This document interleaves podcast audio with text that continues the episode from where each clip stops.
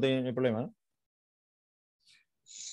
Muy buenas compañeros, compañeras, ¿qué tal? Bueno, estamos aquí en un nuevo podcast. Hoy vamos a tratar temas de mitos en el entrenamiento y algunos de la nutrición. Y bueno, vamos a comentar un poquito cuáles, cuáles son aquellos mitos ¿no? que nos han inculcado desde pequeños y que a lo mejor pues a día de hoy pues seguimos teniendo arraigados esos, esos mitos para, para quitárnoslos, ¿no? Así que bueno, ¿qué tal Mateo? ¿Cómo estamos?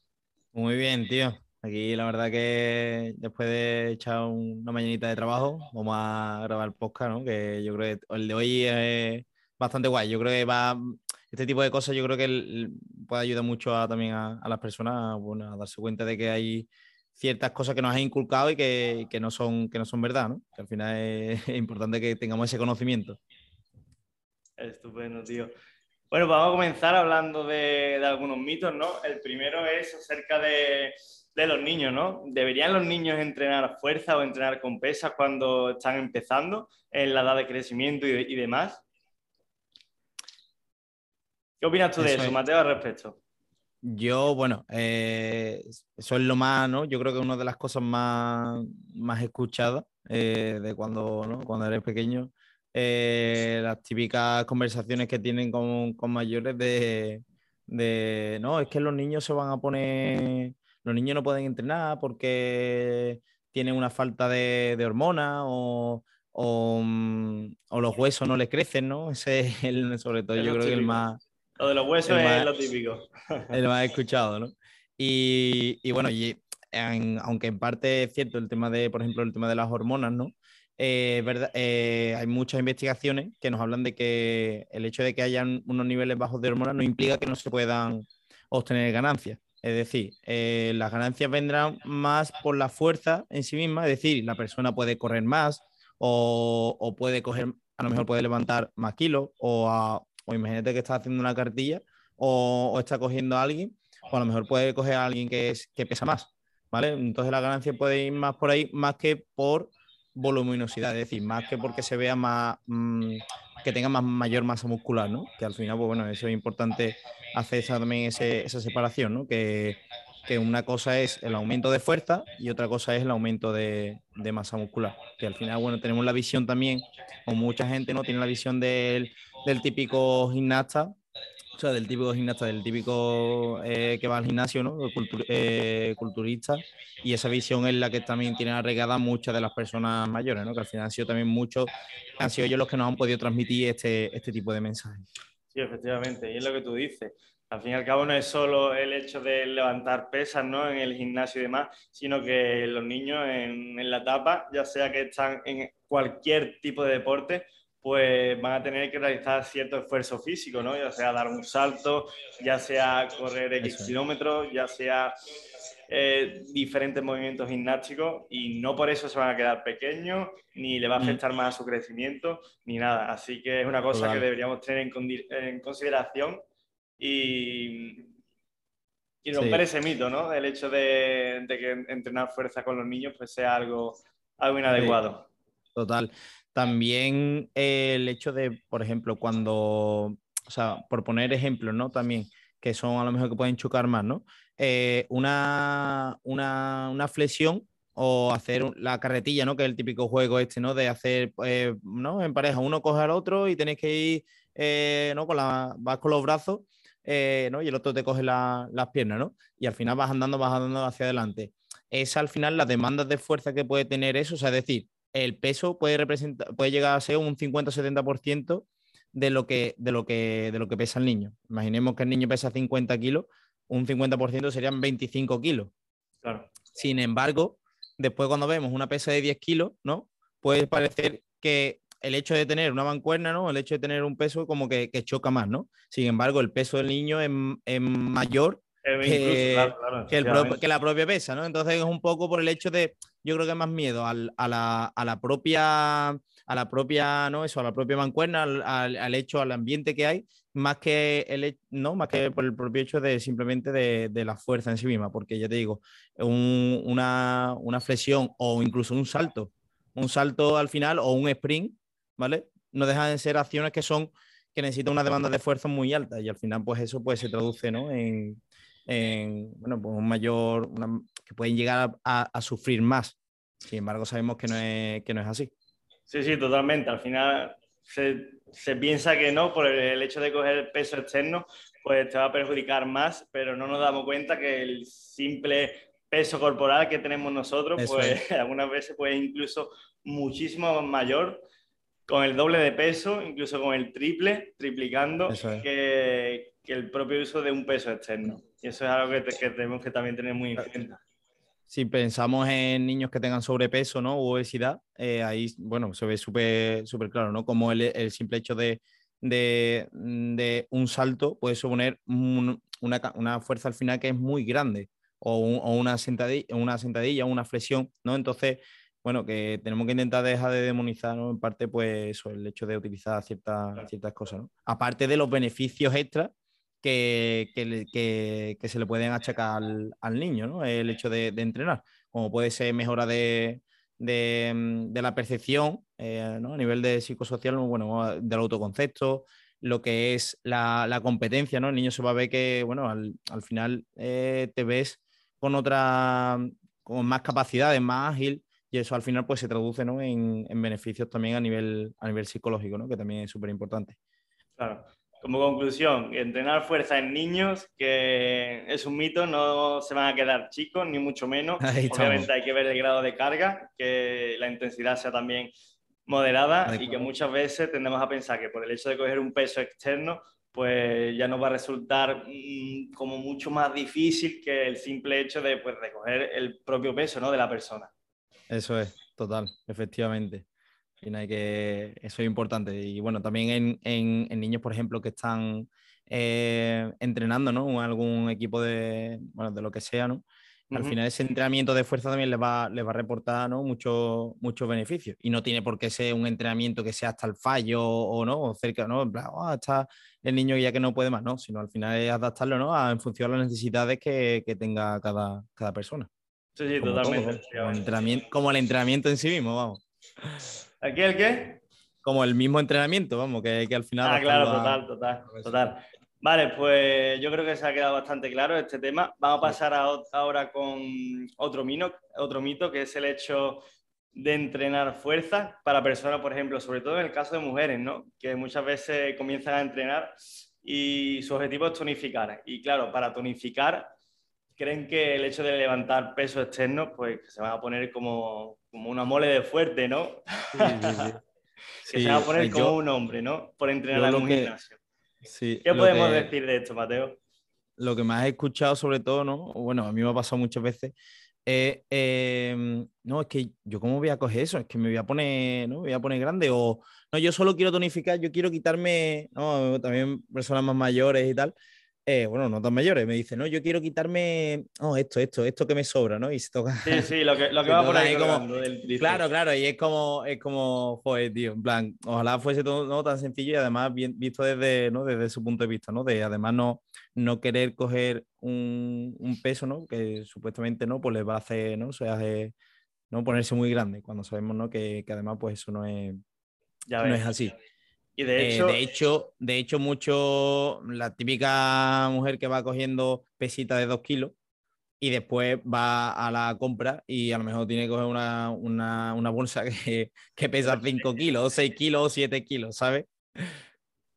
Totalmente, al fin y al cabo nos creemos que por entrenar, por entrenar con un peso más liviano, no vamos a conseguir tonificar, pero después cuando salimos a comprar cogemos bolsa de 10 kilos y, y al final no nos sirve el entrenamiento.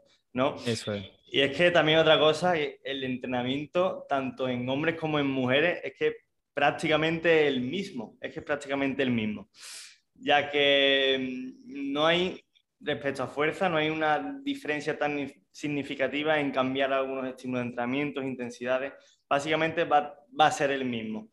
Obviamente hay que tener en cuenta que las mujeres pues, tienen ciertas hormonas, como son los estrógenos, que esto le va a impedir pues, progresar tan rápido, ganar esa masa muscular tan rápido, que, al contrario que le ocurre a los hombres, ¿no?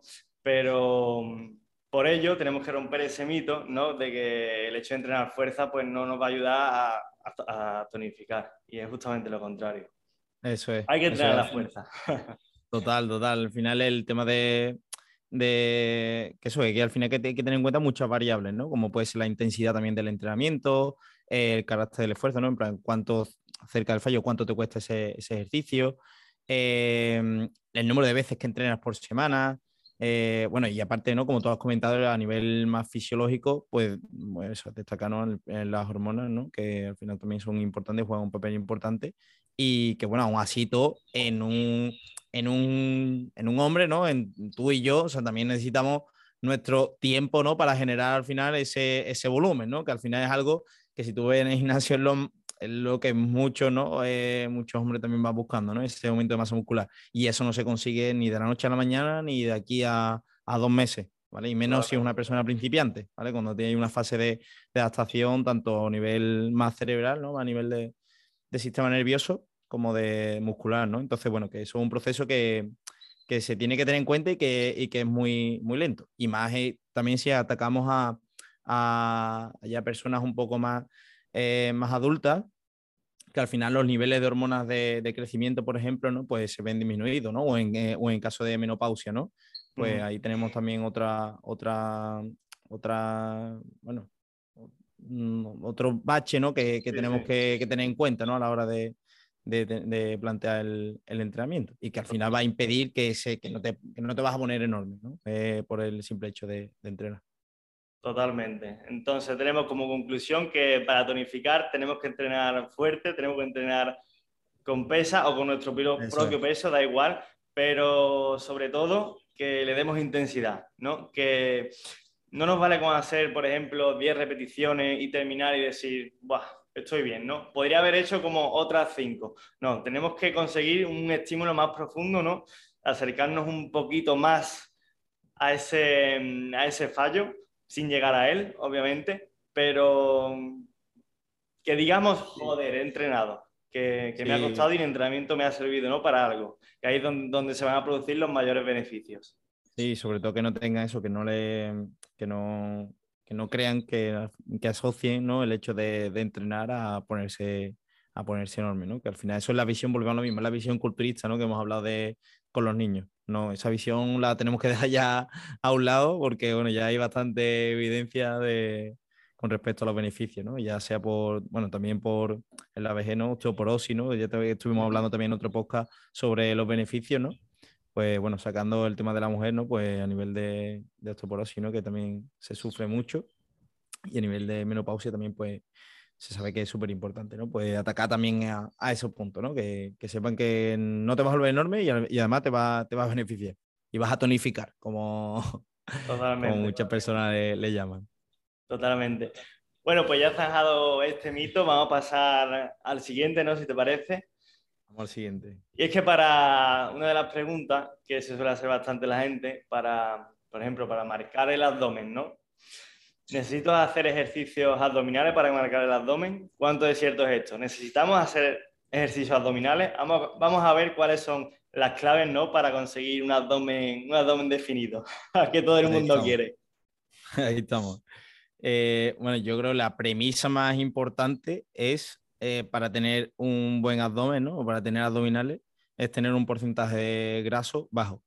¿Y esto cómo se consigue? ¿Haciendo abdominales? No.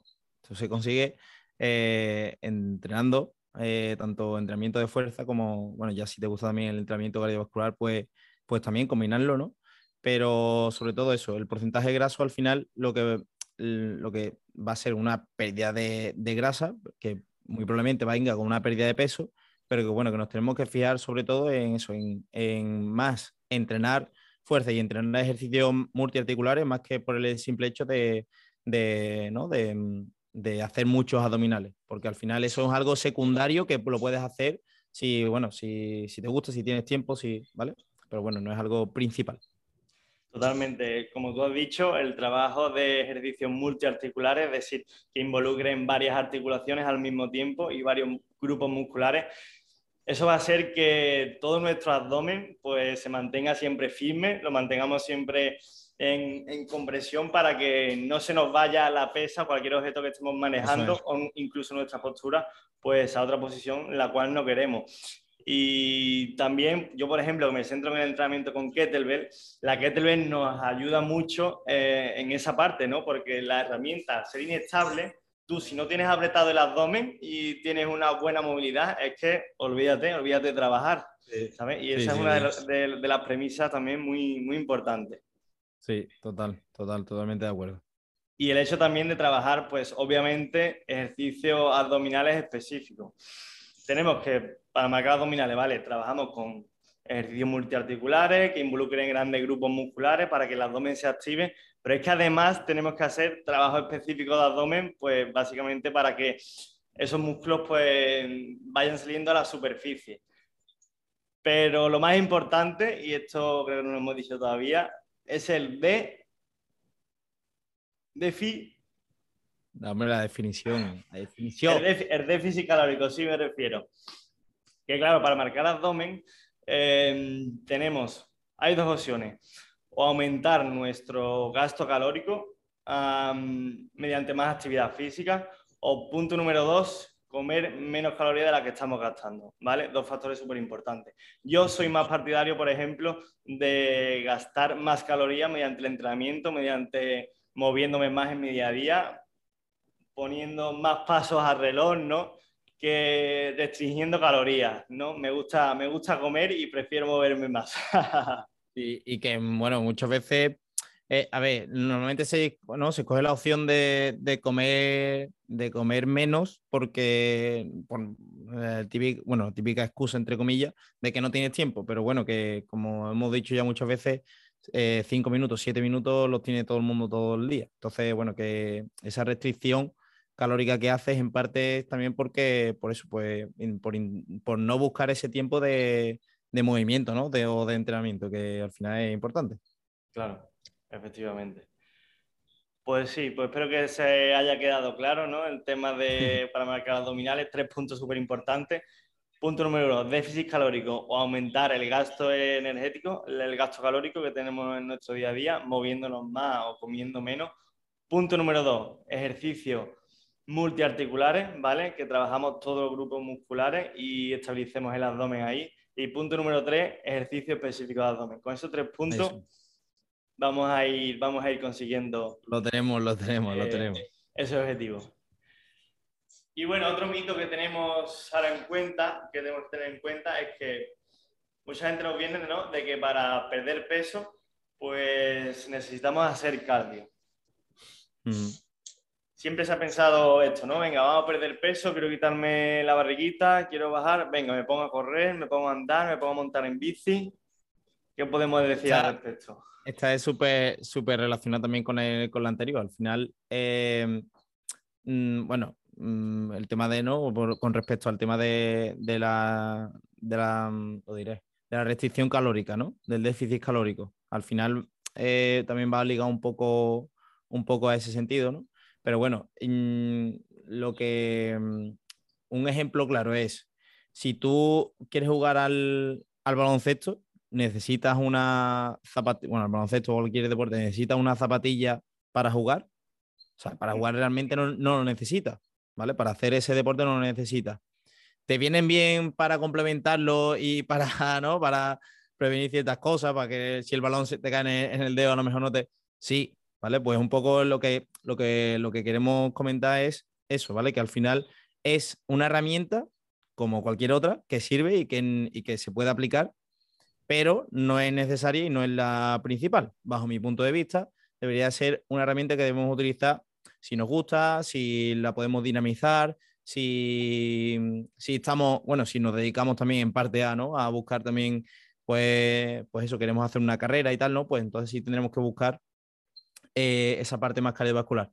Pero no tiene que ser algo, ¿no? Un, un must, un, sí rotundo, ¿no? Para, para, a la hora de entrenar y a la hora de, perder, ¿no? De perder peso. O sea, no para nada. Totalmente, totalmente. De hecho, para mí la clave sería que más que perder peso, que la persona se centre en perder grasa, ¿no? Porque claro, para perder grasa, vale, perder peso, el ejercicio cardiovascular está perfectamente, vale, corre y demás. Pero tú no buscas perder peso, o al menos quiero pensar eso, ¿no? Tú buscas perder grasa busca perder grasa y mantener lo máximo posible la masa muscular, porque si pierdes peso, el peso va a venir acompañado de pérdida de agua, pérdida de grasa, pérdida de, masa muscular y eso no lo queremos.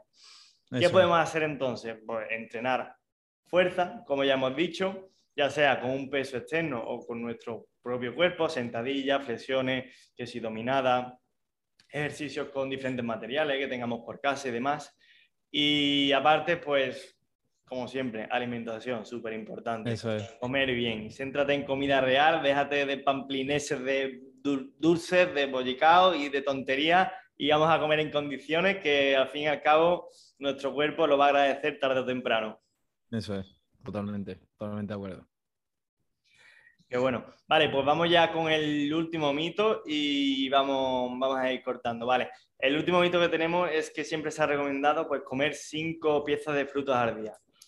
¿Qué podemos decir al respecto, Mateo? Uf, este yo aquí, yo sufrí, porque yo antes de pequeño no, no me gustaba, no me gustaba la fruta. Bueno, no me gustaban muchas cosas, la verdad. Y, y claro, em, siempre no. Eh, mi madre, no, come, cómete ahora esto, cómete. Y, joder, claro, al principio pues sufría. Yo decía, yo, ¿quién habrá sido? ¿Quién habrá sido el médico o la persona que, que ha tenido que decir que tengo que comer cinco piezas de fruta al día? Y bueno, claro, ya me, mm, bueno, ya ha cambiado, ¿no? Ya ahora sí me gusta, ¿no? Pero ya no es el, el problema, ya no ahora no es ese, el problema es, ¿por qué cinco? O sea, eh, esa recomendación de dónde sale. Porque tiene premio. Claro, claro, o sea, además, eso, además, o sea, ¿Qué, evidencia científica hay detrás para decir, no, el número, ¿sabes? El número de piezas al día son cinco, ¿vale? Entonces, bueno, lo que queremos, lo que queremos decir con esto eh, es que em, no tienes por qué comer cinco piezas de frutas al día, eh, ni tienes que comer tres, ni tienes que comer ocho. Eso va a depender de muchos factores. Va a depender de, al final no es lo mismo eh, una persona que sea sedentaria, ¿no? A una persona que sea, que sea deportista, ¿no? Por ejemplo o un niño a un, a un, ¿no? a un adulto, a un adulto mayor. Eh, al final, bueno, que, eh, que esa va a depender mucho, esa recomendación va a depender mucho de, de todo tu entorno, ¿vale? Y de, bueno, de si te gusta X fruta o, o te gustan más X verdura, ¿no? Claro. Que al final eso también es, es otro, otro aspecto importante y que bajo mi punto de vista también hay que tener en cuenta. Sí, sí, al fin y al cabo la fruta es importante por sus micronutrientes ¿no? que tiene.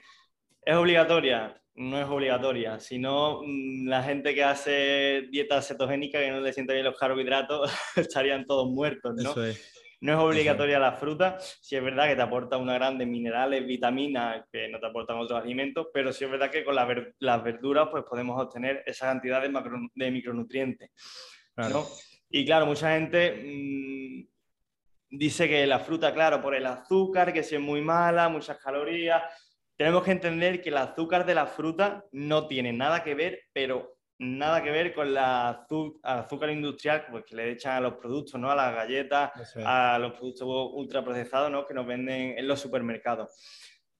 La misma fruta tiene su matriz y el azúcar, que es esa fructosa, va, va dentro, ¿vale? Entonces, no tiene nada que ver. Olvidarse de que la fruta es mala por el azúcar, olvidarse total, total. Pero bueno, que eso es importante, ¿no? Que, yo también priorizaría también más lo que es la parte de la verdura, ¿no? En sí misma, que la, que fruta. Porque, bueno, a, nivel ya de, nada más que de, ¿no? Si la gente también se preocupa por el tema de, la ingesta calórica, ¿no?